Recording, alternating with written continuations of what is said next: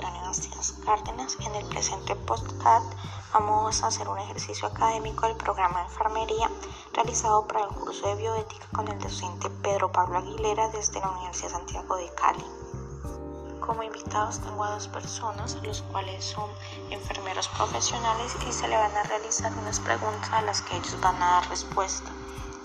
Estas preguntas están encaminadas en la parte bioética ellos nos van a hablar sobre un caso donde se ilustra una decisión bioética compleja en cuanto a su ejercicio profesional, qué valores o principios estuvieron en juego en ese caso, si fue una decisión individual o colectiva.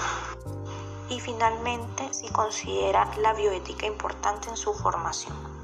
Buenos días, mi nombre es Tatiana Martínez, jefe de enfermería egresada de la Universidad Santiago de Cali.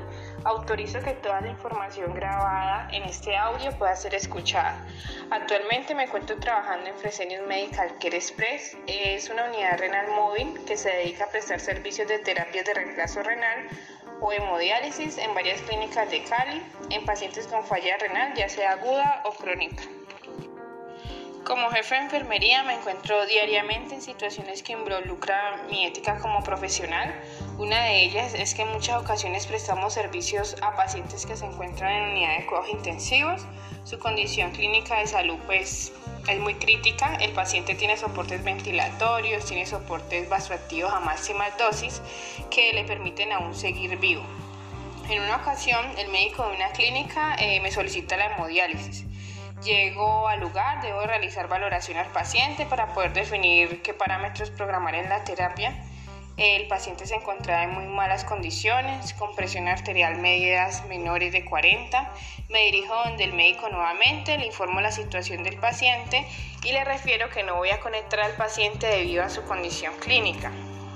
Eh, durante toda la hemodiálisis, por ser un proceso en el que sacamos la sangre del paciente para ser filtrada, y sacamos todo el líquido que el paciente se encuentra reteniendo en el cuerpo, tiende a bajar mucho la presión arterial. Eh, este paciente al tener la presión arterial tan bajita sabía que si lo conectaba el paciente iba a entrar en código y podía morir.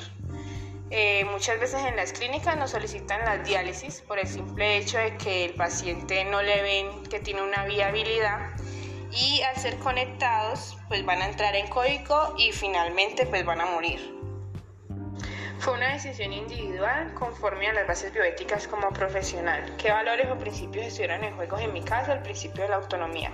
Al ser un paciente pues, que no tenía la capacidad de decidir sobre sí mismo, como profesional, pues opté por mi propia decisión sin dejarme influenciar por la parte médica. Eh, tal vez pues, muchos profesionales piensen de manera diferente y lo hagan puede ser por darle un final a un paciente que puede morir en cualquier momento, pero en mi caso va en contra de todos mis valores, principios que tengo como profesional de la salud y a un conflicto interno de conciencia si se llevara a cabo pues dicha orden. Otro principio, el, el principio de beneficencia. Soy profesional de la salud y como tal debo procurar y cuidar la vida del paciente en cualquier circunstancia. Toda mi formación y conocimientos van encaminados al beneficio de ellos. Otro principio que se veía afectado eh, es el principio de no maleficiencia, no hacerle daño al paciente a través del procedimiento, siempre respetando su integridad física en este caso, no ocasionándole la muerte.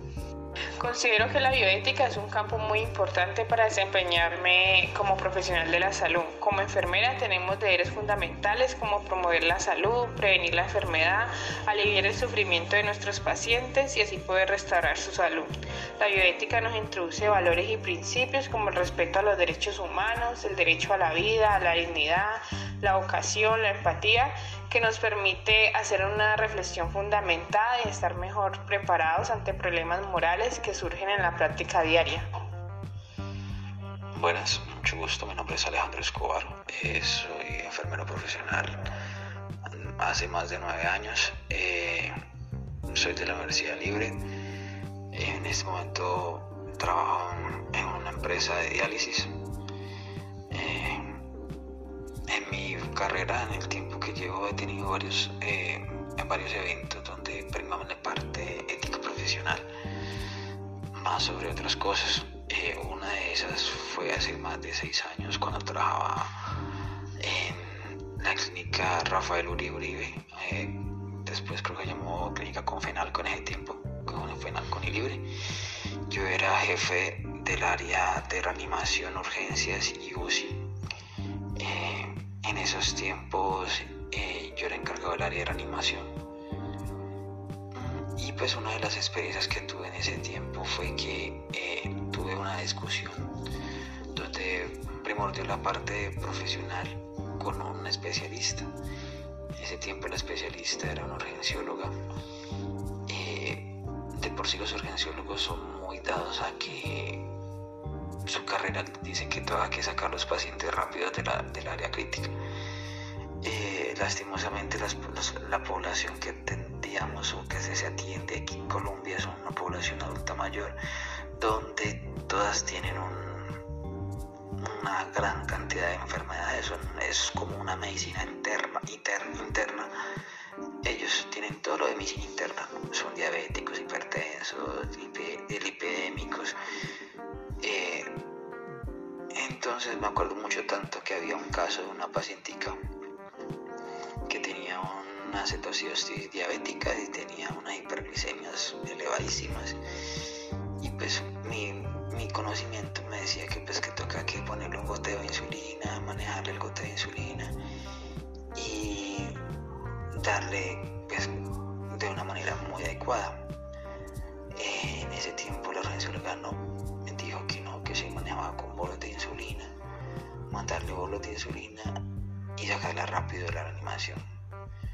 Obviamente yo me basé en otras cosas, busqué la ayuda de otro profesional, otro especialista y dije que no, que no iba a hacer esa situación porque era algo que podía perjudicar a la paciente. Eh, tuve una discusión donde primó más mi conocimiento y la parte ética, puesto que ella hacía eso con los pacientes. Eh, y así como muchos sucesos con, ese mismo, donde el tipo de, intubación de los pacientes era una intubación donde si el paciente estaba choqueado quería ponerle todo tipo de, de relajantes para intubar al paciente donde lo que provocaba era que el paciente llegaba hasta el punto de, fallecer al entrar en paro. Entonces hubo situaciones donde primordiaba más mi ética profesional y mi conocimiento, a lo cual yo desmentía o, no, no hacía caso. yo expuse ese problema con la parte administrativa en ese tiempo, con el gerente de urgencias. Y me basé en mi conocimiento y, en ayuda de otros profesionales. Uno como profesional de salud debe saber que, pues, primero que todo, eh, uno trabaja con personas, con seres humanos y tiene que saber cómo actuar y cómo va a reaccionar ese paciente al tratamiento que tú le vas, que se le está implantando. Eh, en ese tiempo yo hice todo lo debidamente acordado. Eh, gracias a Dios, cuando estaba en turno, los pacientes no les pasó nada. Sí hubo unos compañeros que pues al seguir las indicaciones de la, de la profesional, de la urgencióloga, eh, sí tuvieron problemas. Eh, por una intubación, un paciente falleció porque estaba muy choqueado. Y era muy repetitivo que los pacientes que estaban con cetosis diabética, hiperglicémicos, le hicieran ese tipo de tratamientos que hacía ella, que era mandarle bolos de insulina.